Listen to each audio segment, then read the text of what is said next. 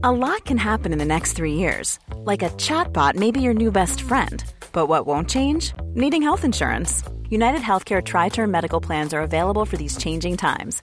Underwritten by Golden Rule Insurance Company, they offer budget friendly, flexible coverage for people who are in between jobs or missed open enrollment. The plans last nearly three years in some states, with access to a nationwide network of doctors and hospitals. So, for whatever tomorrow brings, United Healthcare Tri Term Medical Plans may be for you. Learn more at uh1.com. If you thought the only way to get a more defined jawline with natural looking results was through surgery, think again. Juvederm Volux XC is a non surgical injectable gel filler that improves moderate to severe loss of jawline definition and can help you achieve natural looking results with little downtime. Even better, this improved definition lasts up to one year with optimal treatment. No maintenance required. Improve jawline definition for a smooth, sculpted look with Juvederm Volux XC. For important safety information and to find a licensed specialist, visit juvederm.com. That's J U V E D E R M.com. Not for people with severe allergic reactions, allergies to lidocaine, or the proteins used in Juvederm. Common side effects include injection site redness, swelling, pain, tenderness, firmness, lumps, bumps, bruising, discoloration, or itching. There's a risk of unintentional injection into a blood vessel, which can cause vision abnormalities, blindness, stroke, temporary scabs, or scarring. Talk to a licensed specialist to find out if it's right for you. Many of us have those stubborn pounds that seem impossible to lose, no matter how good we eat or how hard we work out.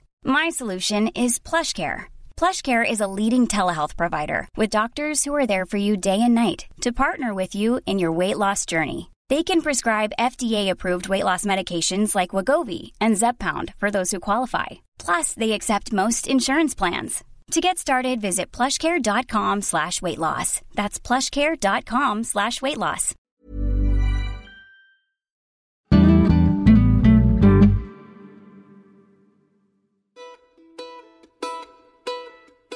Los paisajes misteriosos y desolados de los desiertos a menudo se asocian con la aridez, la escasez de recursos y condiciones extremas, lo que lleva a la percepción de que son lugares inhóspitos.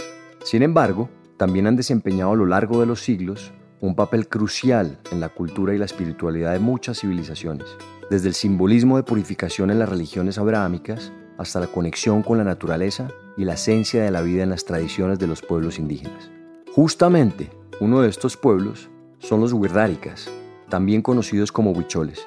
Durante siglos han habitado un territorio sagrado llamado Wirikuta, que hoy pertenece al estado mexicano de San Luis Potosí pero que antes de que se establecieran gobiernos y fronteras, según su cosmología, aquí nació nuestro mundo. Viricuta es un semidesierto en el que paradójicamente se da ese nombre que alude a sequedad y a vacío, pero que es el gran jardín frondoso donde tú te conectas, pones tu mejilla en el regazo de los antepasados y puedes pedir fertilidad.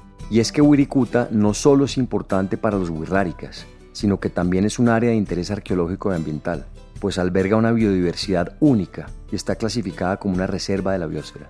Esto quiere decir que es una región que cumple con tres funciones principales. Conservación para proteger recursos genéticos, especies, ecosistemas y paisajes. Una función de desarrollo para promover la sostenibilidad y una función de apoyo logístico para respaldar y alentar actividades de investigación. Aquí se genera la fertilidad del mundo, la luz del mundo, la fertilidad de la vida. Él es Eduardo Guzmán, o Lalo, como también lo conocen. Lalo es sociólogo y poeta, y aunque su vida no comenzó en Wirikuta o en el centro del pueblo Wirrárica, aprendió sus tradiciones y adoptó su cosmología como una forma de llevar la existencia. Me parece que el intento que yo entiendo o que yo siento en mi vida es honrar la semilla de la vida. Honrar la semilla de la vida es cantar en colectivo, cantar en comunidad. Pero en ese camino también ha sido testigo de las constantes amenazas que enfrenta el territorio ancestral de Wirikuta.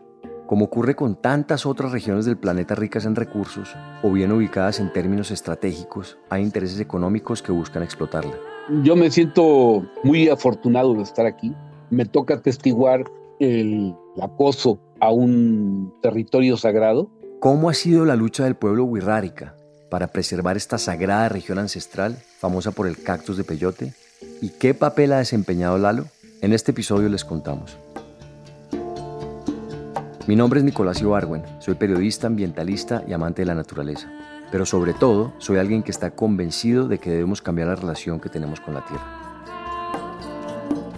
Bienvenidos a Elemental, un podcast sobre el único planeta con vida del que tenemos noticia, nuestra relación con él y sus demás especies.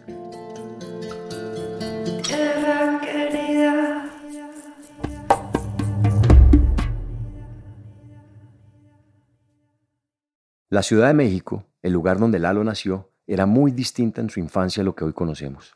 Yo crecí en el corazón del centro de la Ciudad de México, en un barrio de clase media baja, en un área todavía con muchos terrenos baldíos y con muchos parques y con muchas áreas verdes, y en una época en la que pues, era común salir a la calle sin ningún temor. Los niños todos salían a la calle y éramos callejeros de juego de todo el día. Y en esa ciudad, en esa época, en, mi ciudad, había todavía el cielo limpio, era una constante. La vida en las ciudades muchas veces puede alejar a las personas de los conocimientos y tradiciones que por milenios han sostenido a nuestra civilización. Es difícil pensar de dónde vienen nuestros alimentos, por ejemplo, cuando hay un trabajo de oficina que espera todas las mañanas. Viví una infancia desenfadada y juguetona, también alejada de, muchos saberes. Yo era consumidor del maíz, pero en la Ciudad de México pues crecí sin ver todo el proceso de siembra y de cuidado del maíz. El maíz, venerado como el sustento primordial por las antiguas civilizaciones mesoamericanas, no fue solo fuente de alimento, se convirtió en un símbolo de identidad y espiritualidad. Su importancia era tal que los antiguos mexicas creían que la humanidad había sido creada a partir de su masa, y los mayas tejían mitos de resurrección alrededor de la planta, simbolizando la renovación cíclica de la vida. En las grandes urbes, como la Ciudad de México, es común perder de vista esta clase de saberes, pero como dice Lalo, las ciudades son también un mundo de diversas expresiones. Yo creo que en las ciudades, en la Ciudad de México, por ejemplo, sé de expresiones y tendencias de jóvenes que se acercan hacia Xochimilco y están sosteniendo milpa, están participando en la siembra de maíz, de amaranto, están metidos en el aprendizaje de las tradiciones antiguas, ¿no? Al mismo tiempo que hay una descomposición también de jóvenes que están metidos en la droga, ¿no? Lalo vivió durante 19 años en la Ciudad de México, rodeado de sus volcanes, el cielo limpio y azul que lo cautivó y una familia trabajadora. Pero el destino lo llevó a miles de kilómetros de allí y su conciencia empezó a expandirse. Estuve en Europa, me tocó, digamos, como el coletazo de toda la época que le llamaron la movida en España. Me tocó conectarme con, pues, con toda una movilización cultural en Barcelona, presencia musical del sur de América, presencia de jazzistas, presencia de músicos migrantes, una, una extraordinaria mosaico cultural. La movida como se conoció a este movimiento contracultural que tomó las calles de Barcelona, Madrid y muchas otras ciudades de España entre los años 80 y el principio de la década de los 90, introdujo a Lalo un mundo distinto, más rebelde. A través de las artes, cientos de jóvenes exploraron su dimensión individual en un país que empezaba a desenmascararse de la dictadura. Pero también fue el momento de darles espacio a los colectivos, a los grupos que soñaban con cambiar el destino de un país que arrastraba la violencia. Ese espíritu rebelde hizo mella en Lalo. Colectivos tomando pisos vacíos, eh, siempre una rebeldía, ¿no? Me tocó todavía como una Barcelona mucho más silvestre, ¿no? De la que se construyó después de las Olimpiadas del 92. Con la conciencia y el espíritu llenos de nuevos aprendizajes tras su viaje por Europa, Lalo regresó a México y en esa nueva etapa su vida empezó a tomar un rumbo que nunca imaginó. Tras el regreso a casa, Lalo enfrentó la muerte de su padre, un librero de vieja guardia que inculcó en él el amor por las letras y por la exploración de otros mundos a través de las páginas. Durante algún tiempo, Lalo se había dedicado al mundo editorial, quizás por la herencia del oficio de su papá, pero al volver de Europa empezaron a abrirse nuevos caminos. Después de la muerte de mi padre, se me abrieron las puertas para ir a trabajar, ir a conocer el pueblo Virrárica, el pueblo también así conocido Huichol, como lo mencionamos al principio de este episodio, los wixárikas habitan principalmente en la región montañosa de la Sierra Madre Occidental, en el oeste de México.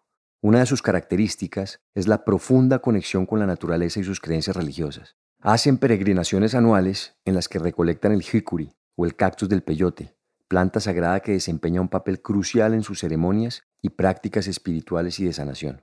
Estas caminatas no solo fortalecen los lazos comunitarios, sino que también refuerzan la conexión de los huicholes con su tierra, su historia y sus creencias.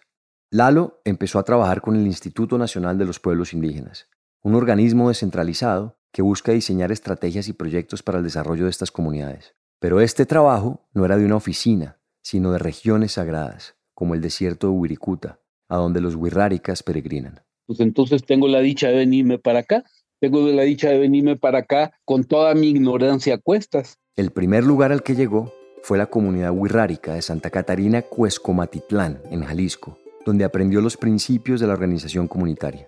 La vida allí era muy distinta a todo lo que había conocido y no solo por el cuidado del territorio, sino por los lazos de solidaridad que teje la comunidad en torno a sus labores. Uno de los grandes retos que tenía en su calidad de funcionario era ayudar a las comunidades en los proyectos productivos sin afectar el territorio sagrado, pero para lograrlo tuvo que adentrarse en su filosofía. El pueblo Urrárica tiene, al igual que el pueblo Kogi, todavía el bastión de la palabra de los ancianos como la guía colectiva como la oportunidad de enseñar no a, un miembro hijo de tu familia quien el chamán le va a transmitir el conocimiento, sino todavía se guarda ese modelo colectivo de enseñanza-aprendizaje de una escuela que se camina, ¿no? de una escuela que no es así como teoría, ¿no? de una práctica cultural que es al mismo tiempo el honrar a la tradición antigua, y al mismo tiempo es sembrar la vida en el presente. Lalo trabajó con esta comunidad en la Sierra Madre Occidental entre 1992 y 1997, pero en ese año se trasladó hacia Wirikuta, el gran altar donde los indígenas huicholes peregrinan. En buena medida, allí podía desarrollar mejor su trabajo como funcionario, pero también lo atraía la memoria viva de un pueblo que sostenía sus tradiciones a pesar del paso del tiempo. Es el sitio donde, según la cosmogonía, en la epopeya civilizatoria, cuando el mundo está a oscuras, el héroe civilizador que es el venado al frente de una serpiente que transporta la esencia de toda la humanidad, logra llegar al sitio donde brota y germina la semilla de sol que le encargan en el mar. La manera de honrar ese altar por parte del pueblo urrárica es realizando peregrinaciones, más o menos unas 600 kilómetros al poniente de Viricuta está la casa del pueblo burrárica y ellos caminaban todavía hace unas tres o cuatro décadas, caminaban desde la sierra 30 días para venir a dejar sus ofrendas y para encontrarse aquí en la casa donde nace la flor de la memoria antigua de la conciencia. En Wirikuta, el encuentro con lo sagrado, que para ellos es la tierra, el sol y los regalos que la naturaleza les da, no es una simple cuestión metafórica. Los indígenas hacen acuerdos espirituales con la Madre Tierra para lograr fertilidad y abundancia en sus regiones. No es un sitio arqueológico donde alguna vez habitó un pueblo y ahora en sus glifos hay que descifrar el misterio de lo que esa cultura hacía. No, esa cultura milenaria que vino desde hace más de seis mil años, sigue eh, sus descendientes, sus tataranietos, siguen realizando esa peregrinación con profundidad increíble y rompiendo, digamos, todos los esquemas de tiempo pasado, presente, futuro, logrando pues un diálogo con la naturaleza. Son los ancestros vivos que habitan entre el viento, el fuego, el agua y el sol, los que motivan ese diálogo de los wirráricas con la naturaleza. Ellos lo describen como una danza cósmica para sostener la vida, para pedir por quienes los precedieron en el planeta, por los que hoy aquí se encuentran y también por los que vendrán. Pero esta tradición históricamente ha enfrentado amenazas y Lalo ha tenido que tomar parte activa en su defensa. Soy funcionario del gobierno y provengo de una línea de rebeldía antigobierno, pero ya que me toca vestir esa camiseta, pues me doy cuenta de la gran responsabilidad que significa ser un servidor público. Yo desde 1900 97 me vine aquí al desierto de Viricuta a tratar de ser un puente, a tratar de ser un enlace entre los habitantes locales de este semidesierto potosino que son campesinos mestizos, que son mestizos cruces de los agropastoriles que vinieron del sur de España a poblar estas tierras semiáridas y difíciles. Las luchas en México y buena parte de América entre colonos, campesinos y pueblos indígenas han sido un capítulo oscuro. A lo largo de la colonización europea, los colonos llegaron a tierras que ya estaban habitadas por diversas culturas nativas, lo que desencadenó conflictos violentos por la tierra, los recursos y el poder.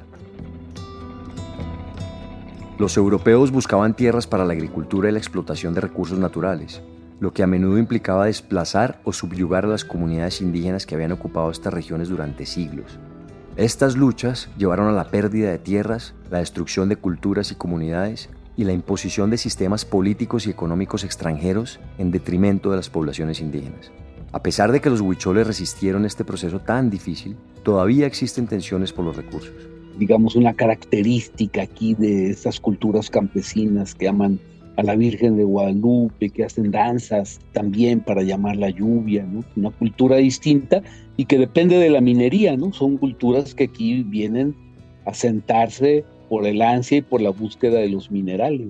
Estos intentos de explotación no se han limitado a los colonos, pues también han generado tensiones entre la comunidad huichol y las empresas mineras, ya que los nativos consideran que la destrucción del paisaje desértico y la extracción de minerales son una profanación de su territorio y un atentado contra sus creencias. Este terreno sagrado, este jardín, este libro, esta biblioteca, no es una biblioteca conscientemente cuidada por la humanidad. Esta biblioteca ya le perforaron algunos libreros, ya les quemaron los libros. O sea, es un espacio impactado, no es un espacio resguardado, es un espacio al que la ignorancia de la humanidad la ignorancia de gobiernos terrenales se ha negado a ver la importancia espiritual que tiene, digamos, la importancia energética. Ya hablemos más allá de lo que puede ser una creencia ideológica. La importancia energética para el sostenimiento de la vida no les resuena, no tiene ningún sentido. Entonces, hay proyectos para convertir este semidesierto en un gran corredor industrial. En el 2010, el gobierno mexicano otorgó 22 concesiones mineras a la compañía canadiense First Majestic Silver Corp. Más del 70% de las más de 6.000 hectáreas incluidas en estas concesiones se encontraban dentro de la reserva de Wirikuta. También en diciembre del 2011 se anunció el Proyecto Universo, un ambicioso plan minero otorgado a la empresa Revolution Resources. Este megaproyecto tuvo como objetivo la explotación de recursos minerales a través de técnicas de extracción a cielo abierto en una extensión que abarca más de 59.000 hectáreas dentro del área natural protegida, lo que representa aproximadamente el 42% de la superficie total de Wirikuta. Entonces están amenazando este sitio, esta biblioteca, está amenazada como está amenazado el Amazonas, como está amenazada la Sierra Nevada, como están amenazados los sitios de poder, los sitios energéticamente sostenedores de la vida para resistir, la comunidad wixárika y las comunidades del altiplano se organizaron en movimientos ciudadanos dedicados a la oposición de los proyectos de megaminería en Wirikuta. Las amenazas del territorio, que también Lalo intentaba proteger, lo tocaron muy profundamente. Mi capacidad y mi presencia en las comunidades no se limita a ser solamente el encargado de patrimonio cultural, encargado de acompañar a la defensa de los lugares sagrados, sino que soy un escribano, soy el que sube las despensas, soy el que lo que se ocupe. Si hay un enfermo y no hay nadie quien lo saque a un hospital, pues yo voy, ¿no? Un accidentado que necesitaba una intervención quirúrgica, no hay chofer, pues yo me apunto.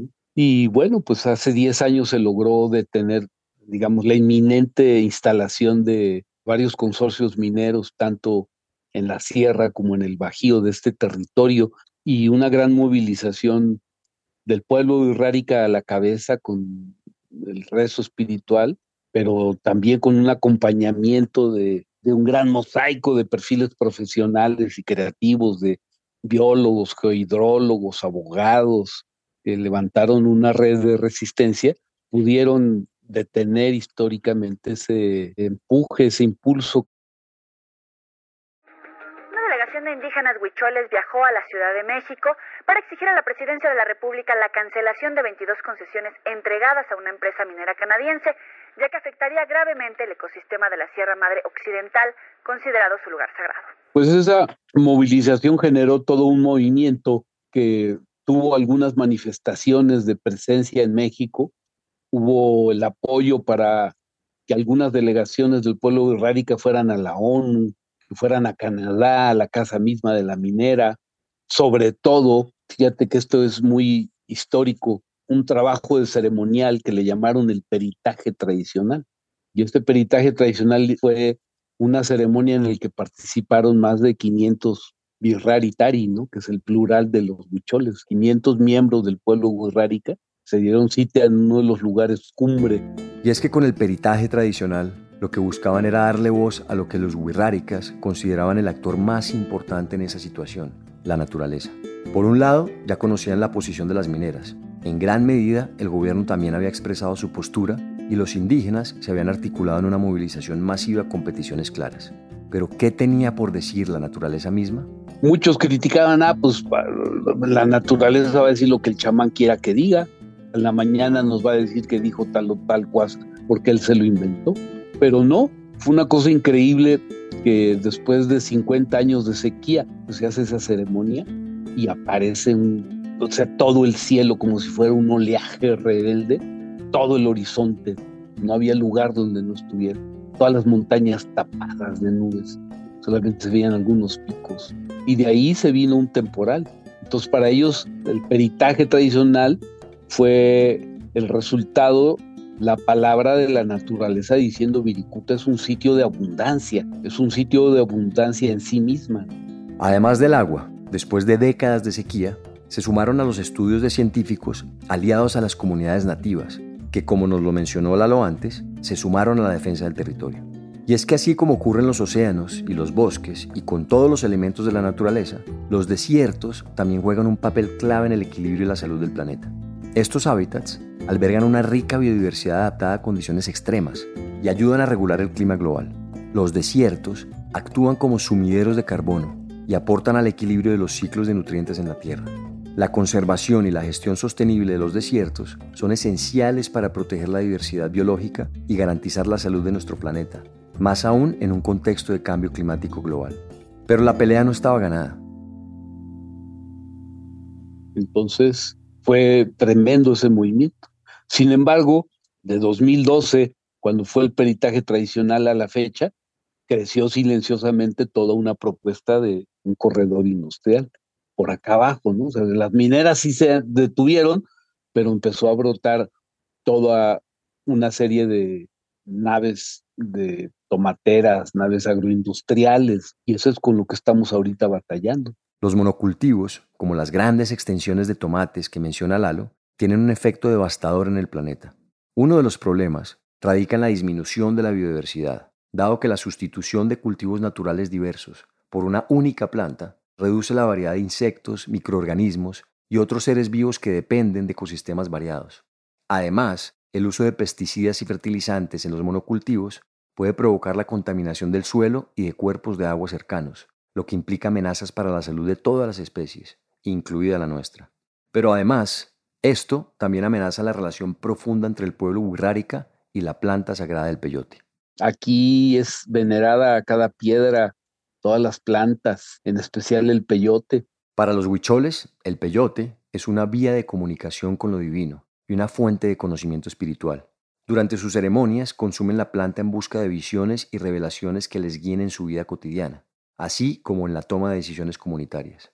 La relación entre los huicholes y el peyote es un testimonio de cómo la espiritualidad y la naturaleza se entrelazan en la cosmovisión de esta cultura. Por esto, las amenazas agroindustriales en el territorio son una afrenta directa a su identidad.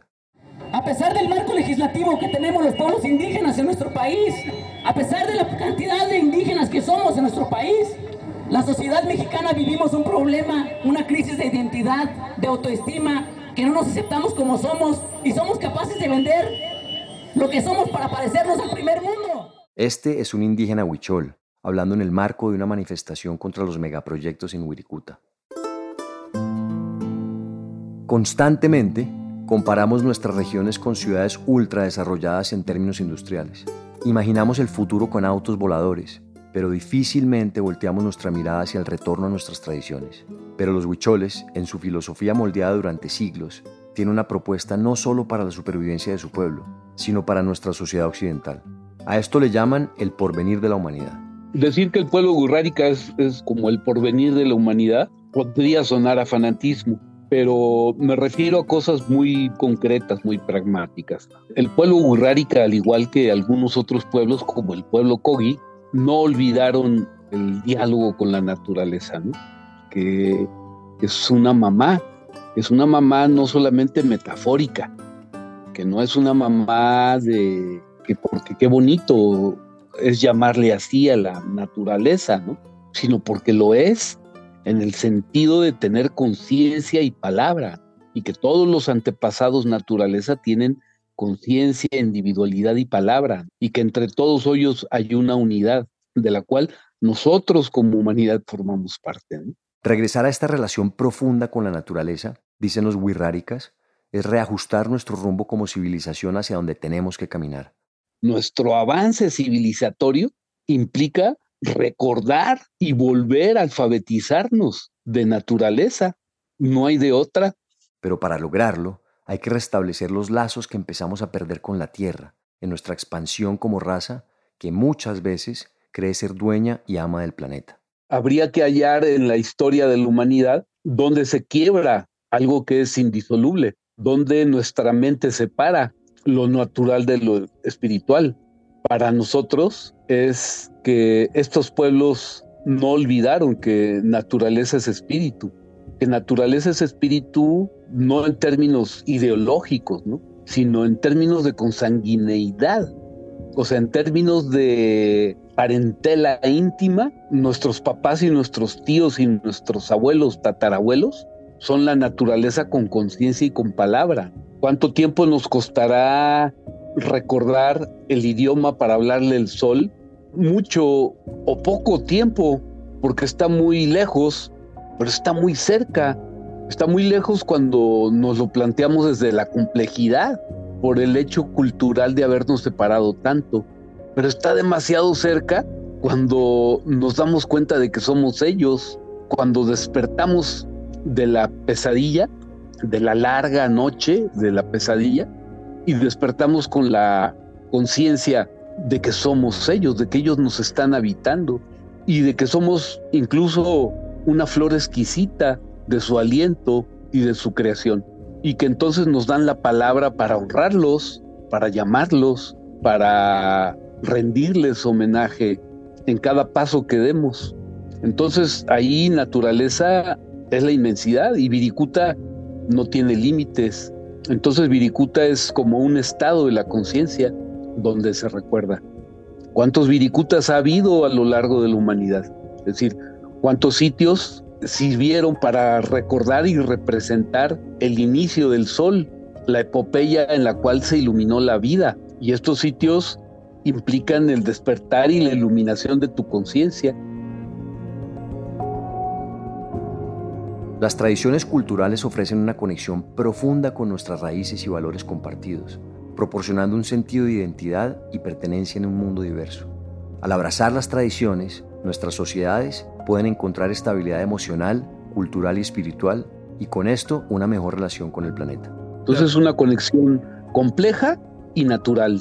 Es una petición chamánica de desdoblamiento del espíritu para dialogar con lo que no es visible, pero al mismo tiempo es el trabajo pragmático para jalar en el misterio, jalar a, la nube de la lluvia, Y a la novia de la lluvia que nace como aliento del mar, que sale como rezo de los arroyos, de los manantiales, y que es posible entonces ellos darle puntería para que pueda caer en la parcela de la comunidad para que pueda lavar la conciencia de la comunidad, para que pueda hacer nacer el sustento de la comunidad.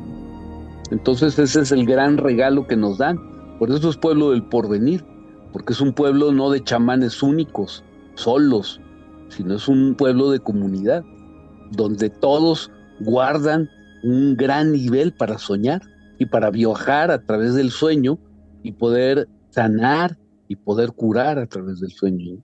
Sean los desiertos, los océanos, las junglas o las ciudades, este despertar de la conciencia que describe Lalo nos lleva a un jardín de abundancia.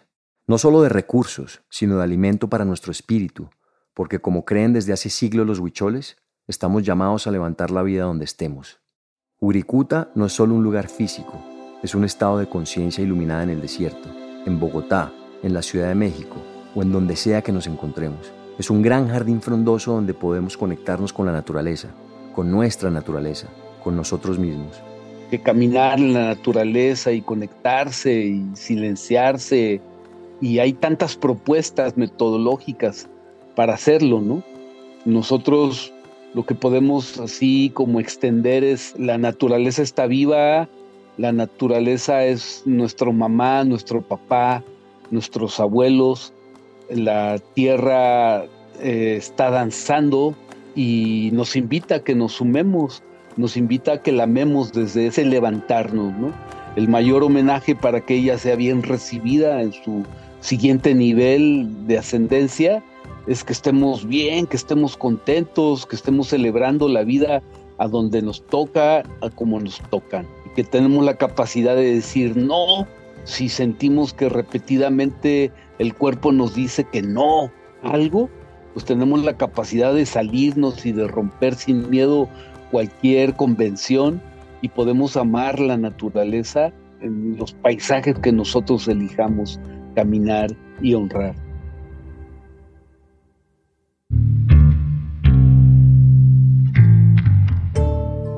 Este episodio es una coproducción del equipo de la no ficción, de Excel Content Studios y de Nicolás Ibargüen. El guion fue escrito por Juan Camilo Hernández Meléndez y editado por Miguel Reyes. La producción ejecutiva es de Isaac Lee y Carmen Graterol. Daniel Batista dirige el área de audio en Excel Content Studios. La mezcla y el diseño de sonido son de Valentina Fonseca. La canción de introducción y cierre es de Manuela Mejía. Y el handpan es interpretado por Felipe Ibargüen. La ilustración de la portada es de Isabela Sotovallejo. Si tienen comentarios o sugerencias, escríbanos a nuestro Instagram, arroba podcast elemental. Y si les gusta este trabajo, ayúdenos a regar la voz. Recomiéndenlo a amigos o familia a quienes les pueda servir o interesar. También no se olviden de darle clic al botón de seguir o follow y a la campanita dentro del show elemental para no perderse ningún capítulo nuevo. Muchas gracias por escucharnos. Nos vemos en el siguiente episodio.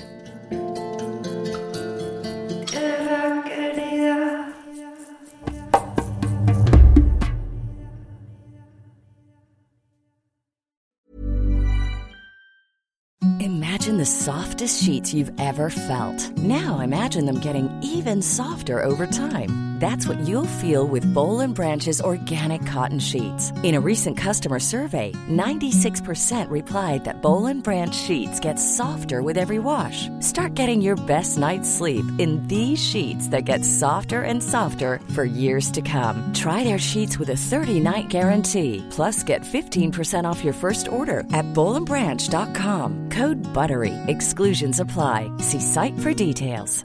Planning for your next trip? Elevate your travel style with Quince. Quince has all the jet setting essentials you'll want for your next getaway, like European linen, premium luggage options, buttery soft Italian leather bags, and so much more. And is all priced at 50 to 80% less than similar brands. Plus, Quince only works with factories that use safe and ethical manufacturing practices. Pack your bags with high-quality essentials you'll be wearing for vacations to come with Quince. Go to quince.com/pack for free shipping and 365-day returns.